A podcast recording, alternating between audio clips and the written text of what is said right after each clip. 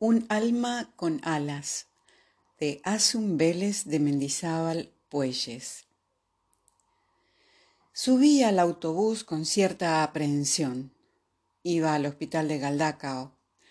Tenía una mamografía pendiente desde hacía más de dos años, ya que la revisión quedó pospuesta a cuenta del jodido coronavirus.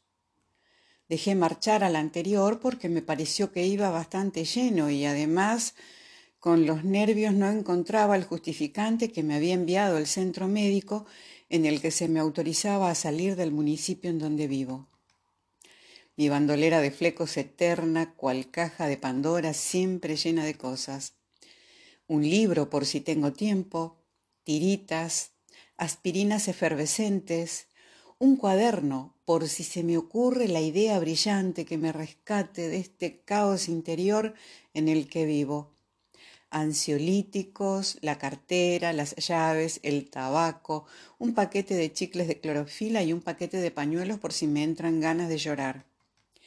Quería elegir el asiento y colocarme lo más lejos posible del resto de los pasajeros. Montaron también una mujer con una niña pequeña. Pensé que eran madre e hija y que eran bolivianas, aunque con las mascarillas me entró la duda montó un joven negro con una vieja mochila y una mascarilla más vieja todavía. Dos mujeres de edad madura hablando entre ellas. Parecían amigas o al menos conocidas. También una pareja de ancianos.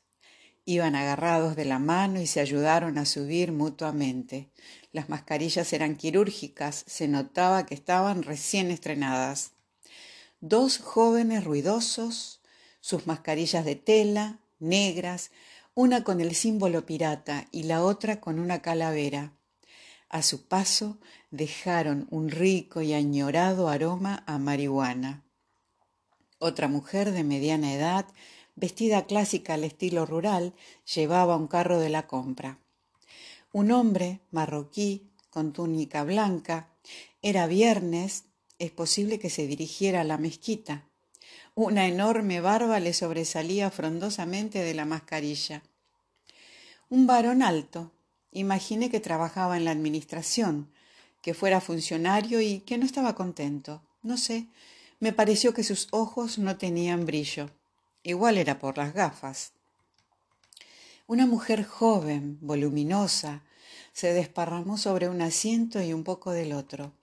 Llevaba una mascarilla negra en la que estaban dibujados unos labios rojos como ascuas, enormes, carnosos, entreabiertos. Me admiré interiormente de su falta de complejos. El autobús arrancó y llegamos a la siguiente parada, al final del pueblo, ya muy cerca de la entrada a la autopista. Allí tan solo había una mujer esperando.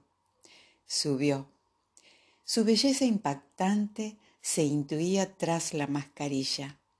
Sus andares un baile sensual, el movimiento hipnótico de sus caderas. Se sabía poderosa, magnética, sentiría miradas ávidas que revolotean a su alrededor como golosas abejas en primavera en un lujurioso jardín.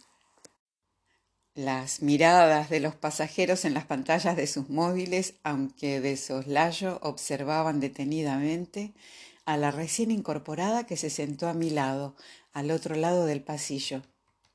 Arrancamos de nuevo.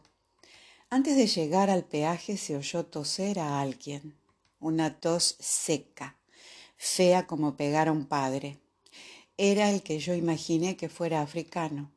Siguió y siguió tosiendo al principio de forma discreta, pero a medida que las miradas de los pasajeros se clavaban en él, la tos se hacía más intensa y continuada, más espesa, ya con flemas. El autobús se llenó de murmullos, cada vez más crispados, que iban subiendo de tono a la par que la tos del africano que se bajó su mascarilla tratando de calmarla miradas intranquilas y temerosas y movimientos rápidos de los pasajeros que dejaban sus sitios libres y ocupaban los de los extremos del autobús. Se oyeron quejas y comentarios cada vez más desinhibidos hasta que uno, el más machote que resultó ser el funcionario, se atrevió a decir en alto lo que los demás estaban pensando, que el autobús debía parar y bajarlo del bus, que había peligro y que en el autobús viajaban personas ancianas, el muy cabrón. Fue animado por los demás y el hombre palideció perdiendo su piel tres o cuatro matices del negro. Mi compañera de asiento me miró y susurró. Sígueme el rollo. Eres enfermera.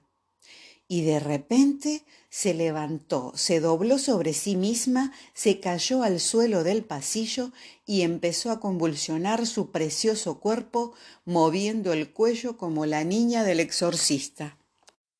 Me levanté de mi asiento y grité. Todo el mundo en su asiento. Soy médica. Dadme los abrigos. Hay que protegerle de los golpes contra el suelo. Que alguien me coja el libro del bolso. Hay que evitar que se ahogue con la lengua. Mi vecina acabó así con un manual de mindfulness de edición barata entre los dientes. Añadí, y que nadie se acerque. No sé lo que le pasa. Puede ser desde un ataque epiléptico sin consecuencias hasta una meningitis vírica o una encefalitis meningocógica muy contagiosa y frecuentemente mortal. Cogí mi móvil y llamé al último contacto del registro de llamadas, que resultó ser la compañía de teléfonos ofreciéndome no sé qué cosa, solicitando una silla de ruedas para trasladar a una paciente. ¿Cómo disfruté? Por mi cabeza desfilaban nítidamente imágenes una tras otra de las series médicas vistas compulsivamente durante el confinamiento. El chofer, que hacía unos instantes estaba dispuesto a bajar a ese pasajero en el arcén de la autopista, comenzó a acelerar a la par que sacaba un pañuelo por la ventanilla tocando el claxon. Llegamos a Galdacao. Para entonces la enferma se levantó muy torpe, un poco semi-inconsciente, agarrada a mi cintura. Les dije que ya me encargaba yo, y bajamos. El que tosía para alegría de los demás también bajó y el autobús reanudó su marcha y la mujer se rió como una explosión, como una puñalada. Gilipollas de mierda, exclamó. Nos despedimos. El tosedor se dirigió a consultas externas, la mujer a admisión y yo a radiología. Una hora después salía del hospital con mis tetas doloridas, tras haber sido cruelmente aplastadas cual tortillas de patatas, y al meter la mano en el bolsillo para coger la tarjeta de viaje, Barik, encontré un papel doblado. Leí. Me ha encantado el viaje. Hacía mucho que no me reía así. Llámame si te apetece, y ponía un número de teléfono. Lo agregué a contactos y miré su foto de perfil en el WhatsApp. Era un águila volando sobre la cima de una montaña nevada y se leía un alma con alas. ¡Qué subidón! Esto voy a celebrarlo.